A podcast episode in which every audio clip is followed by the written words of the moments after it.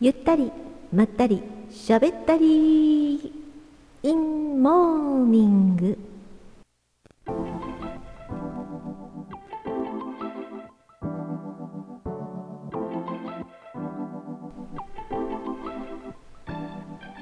おはようございます。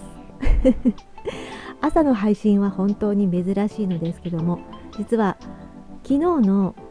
映画の話の続きがどうしても話したくって急遽収録しております。映画の話というよりはドイツのお話ですね。ドイツの映画を見たりたまにフランス映画とかレーノバン？違う違う違うなんだっけ？イスラエルの映画とか。レバノンですねあれ。イスラエルの映画とか大体もう映画といえばアメリカ映画が私は主流だったので本当にあのネットフリックスとかアマゾンプライムっていうのに触れ合って出会ってからいろんな国の映画をね見るようになったんですね。でその時にこの映画はその国ではどれぐらい評価されてたのかなとか国内ではどんなあの評判がね立っていたのかなとかそういう生の声をね本当は知ってみたいなと思うんですがツイッターじゃないですね今は。X とかそういった SNS を使えば海外の、えー、今現在一緒に同じ時代を生きている人たちの生の声が、え、聞けるのかもしれないけれどまあね言葉がわからないのでね自動翻訳を使えばいいのかもしれませんが、まあ、そこまでいろいろの壁をね乗り越えてまではまだしようという気が起きてないというね感じなんですけども。でこのドイツのことをねあドイツの人たちこの映画ね、えー、ハピネス違うパラダイスパラダイス人生の値段っていうのを見てどんな風に思ったのかななんて思っているうちに、えー、ドイツのことについてねちょっとネットで日本語のサイトでわかる範囲で私なりに知って面白かったことがあるので今朝はその話をしたいと思います。えっとねドイツでもなんと流行語大賞のようなものがあるんですって。これ面白いトピックでした。毎年12月に発表されるらしいんですよ。ちなみに2022年の年末に発表された言葉。2022年を一言で表すならみたいな感じですかね。その答えその単語はドイツ語発音がダメですけどね私、えーと、日本語に訳すとその言葉は転換期とか時代の転換期っていう意味を持つ単語だそうです。ちなみにねカタカナ表記するとツアイテンウェンデっていうんだそうですね。この単語には2つ意味があって今言った時代の転換期っていう意味もあるしもう一つはキリストの生誕の年すなわち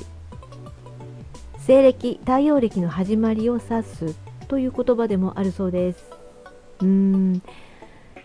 それが2022年を表す言葉だったんですねドイツでは。今年の年末も楽しみですね。楽しみですねっていうか楽しみだな私は。ちなみにあと、えー、全部で10個そういう単語が上がってるらしいんですが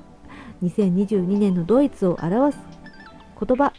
これ全部日本語に訳しているので一つの単語ではないんですけど、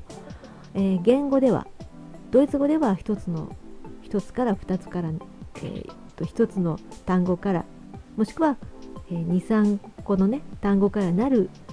ものになってます。その中でね面白かったのが、第5位の気候接着剤っていう言葉これおかしく面白かったんですけど何だろうと思ったんですけどね。これは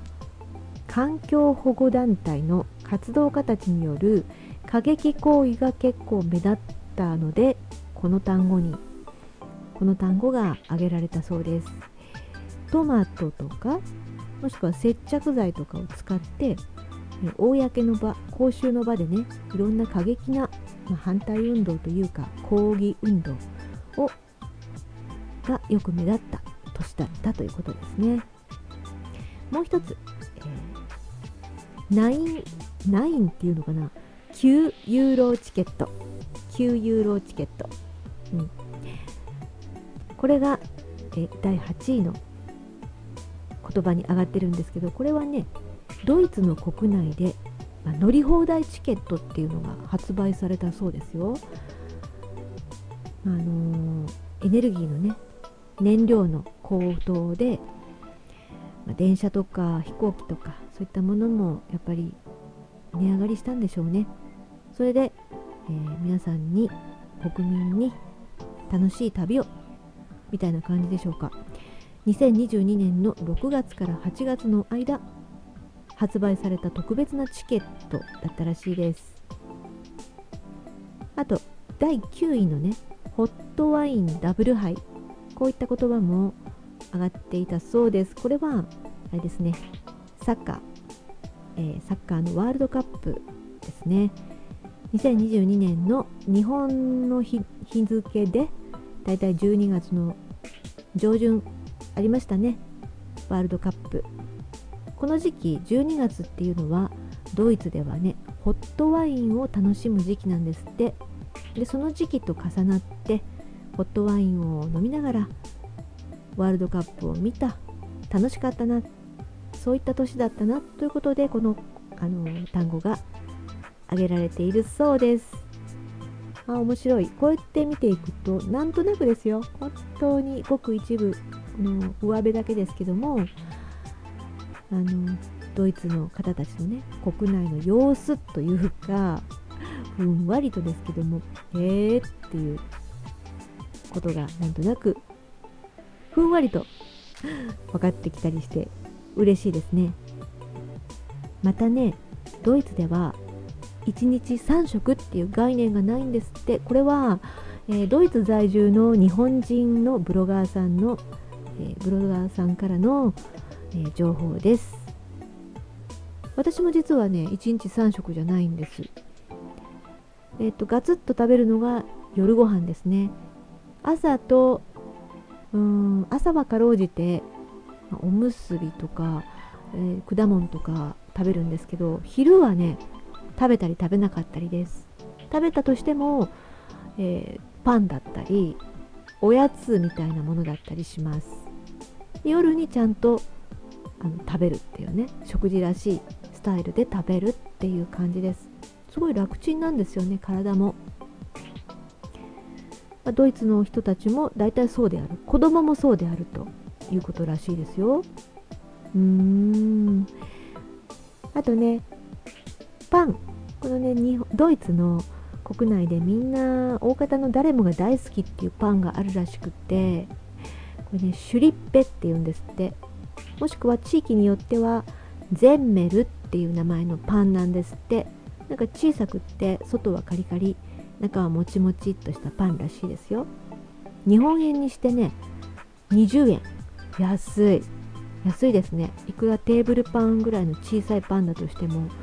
20円って安いなって思いますね。これベルリン在住の、えー、2021年の6月頃のブロガーさんの記事からの情報です。今はもしかしたら、ね、20円とかじゃなくって値上がりしてる可能性大ですよね。うん。ということは私ドイツ語もあんまりわかんないしあんまりじゃない。全然わからないし英語もほとんどわからないのでこういった海外の情報を取るための手段としては、えー、海外在住の日本人の方のブログですね。そういったのが一番あの手っ取り早くそして生の情報が取れて嬉しく感じました、うん、可能性はあるんだなと思って。面白かったです。そういう話をねあの続きで ドイツの話 続きしたかったんだけどまあねさすがに映画の話とこういう話はごっちゃになってしまうんで一回区切らなくちゃと思って今朝は別撮りをしてみました。ははい。そんな感じで今日も楽しく自分のペースでやっていきましょう。ね。私もそうしたいと思います。見たいものだけを見る。知りたいことだけを知る。信じたいものだけを信じる。それでもいいんじゃないでしょうか。それではまた夜ディパーチャーでお会いしましょう。